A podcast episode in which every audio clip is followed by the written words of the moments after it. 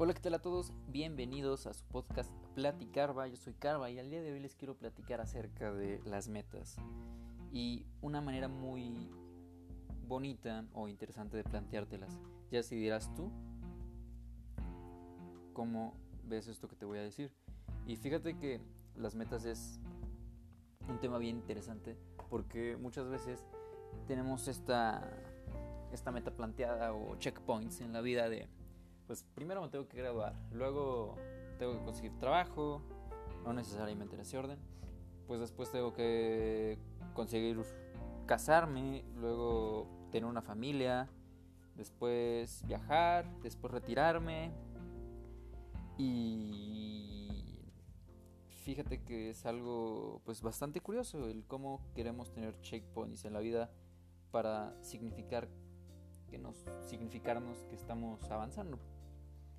Eh, y muchas personas ven las metas y sus checkpoints como el Everest.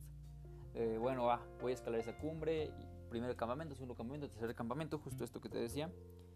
Pero pues, ¿qué pasa cuando se acaba? ¿Qué pasa cuando una vez logras llegar a la cima del Everest?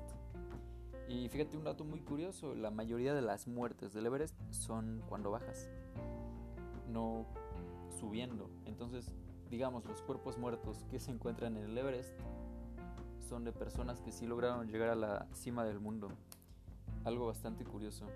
Y algo que suma la plática, pero creo que es relevante, es que los cuerpos en el Everest es muy caro bajarlos. Es pues bastante peso y muchas veces las personas que tienen que bajar esos cuerpos pues se lo toman pues como un negocio, tal cual. es abandonas el cuerpo de tu familiar ahí o lo bajas, algo bastante curioso. Pero bueno, siendo con esto, otra manera de, ver la vida y de estas metas es como una carrera de galgos, persiguiendo al, conejito. De, órale, va, te abres la puerta, entras a la vida y va, va, va, persigue al conejito. Eh, eh, para los que no sepan, los galgos son unos perros y seguramente sí han visto ese tipo de carreras donde hay un conejito sobre una valla metálica que se va jalando y los galgos la van persiguiendo en forma de carrera.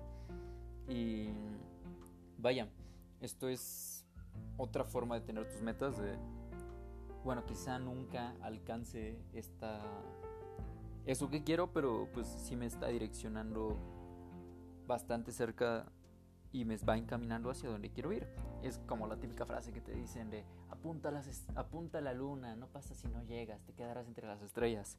Digo, es, es, una frase bastante bonita y de ti depende el cómo ves tus metas, si lo ves como un Everest o como una carrera de galgos.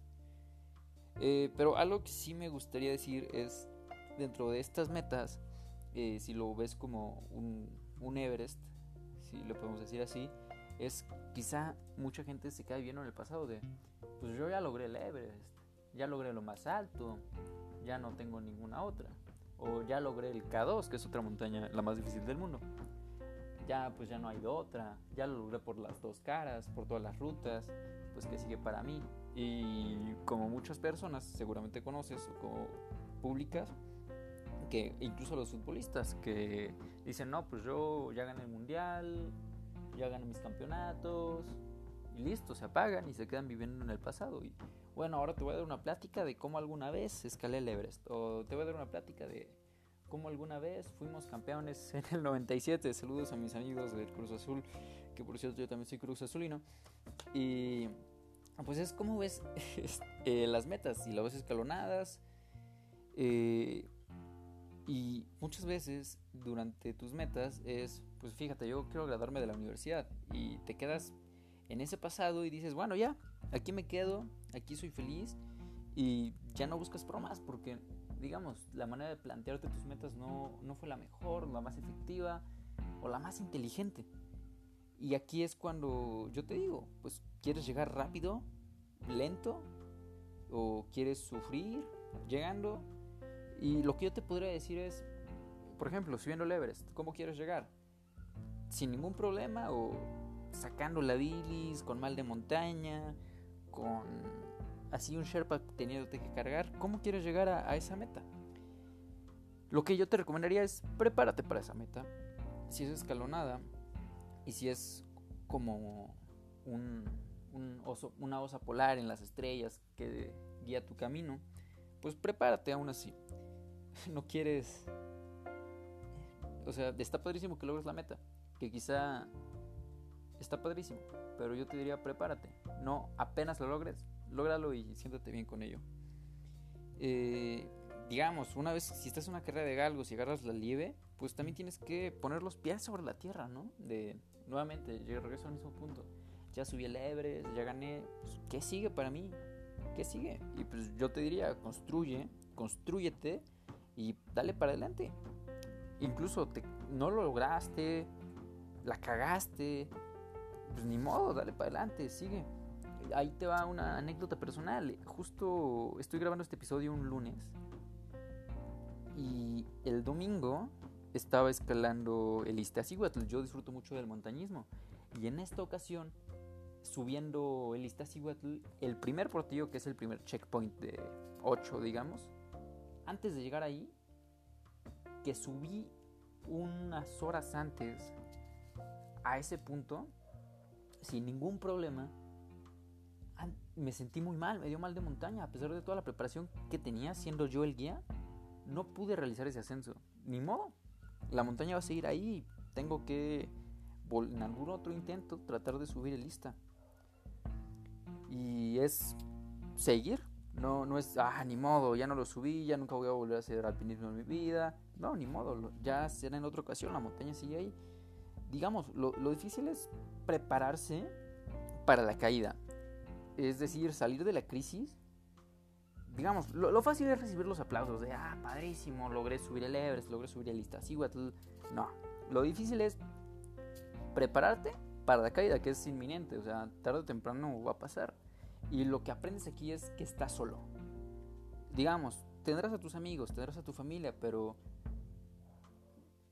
no es su responsabilidad estarte impulsando, estarte cargando, es un mindset, mentalidad de digamos, yo, yo veo el éxito como el Museo Sumaya. Para los que lo han conocido, es una espiral donde subes y bajas. Y yo, yo así veo la vida. O sea, puedes, una vez que yo entendí esto, empiezas a disfrutar del camino. Emprendes a recalcular y dices, bueno, por acá estuvo chido, por acá no. Pero lo, más importante es, pues no, no quedarte viviendo en el pasado de tus éxitos pasados y tampoco quedarte en el piso. Eh, en tu caída. Así que te diría, disfruta de tu camino, que ya estarás arriba, ya, ya estarás abajo. Disfrútalo mucho. Y bueno, yo también te, diría que muchas veces tienes, o sea, hoy, hoy una frase que no me gustó casi nada, pero dice, solo tienes a dos personas que enorgullecer en tu vida, y esas personas no son tus padres. esas dos personas son tu yo de 8 años y tuyo de 80 años. A lo que digo es, pues, no, fíjate que no. No tienes ninguna obligación de cumplir tus caprichos pasados, tus deseos pasados. ¿Qué hubiera, o sea, qué hubiera sido si el niño de 8 años te hubiera decidido que eres el día de hoy? Seguramente un astronauta, un médico, pero ¿serías feliz con eso? Yo te, me atrevería y apostaría que no. Entonces es nuevamente aprender a recalcular y no eres y saber y conocer que no eres la misma persona que eras incluso hace un año o el día de ayer.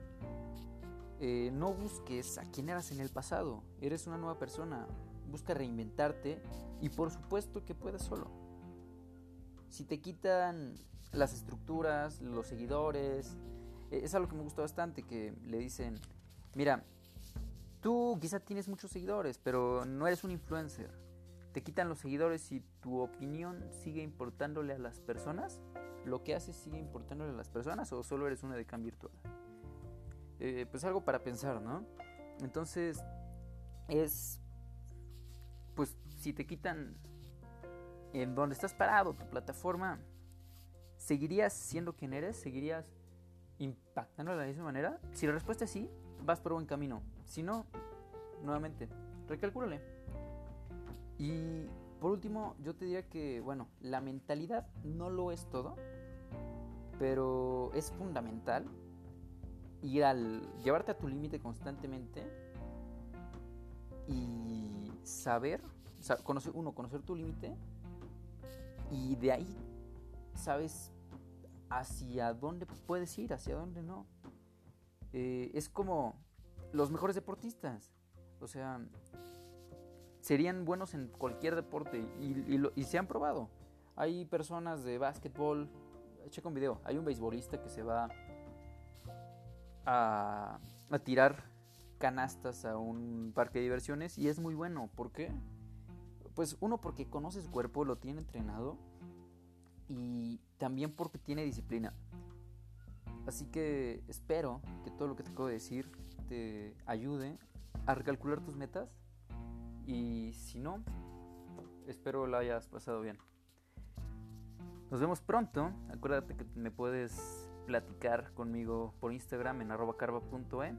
Nos estamos viendo. Te mando un abrazo.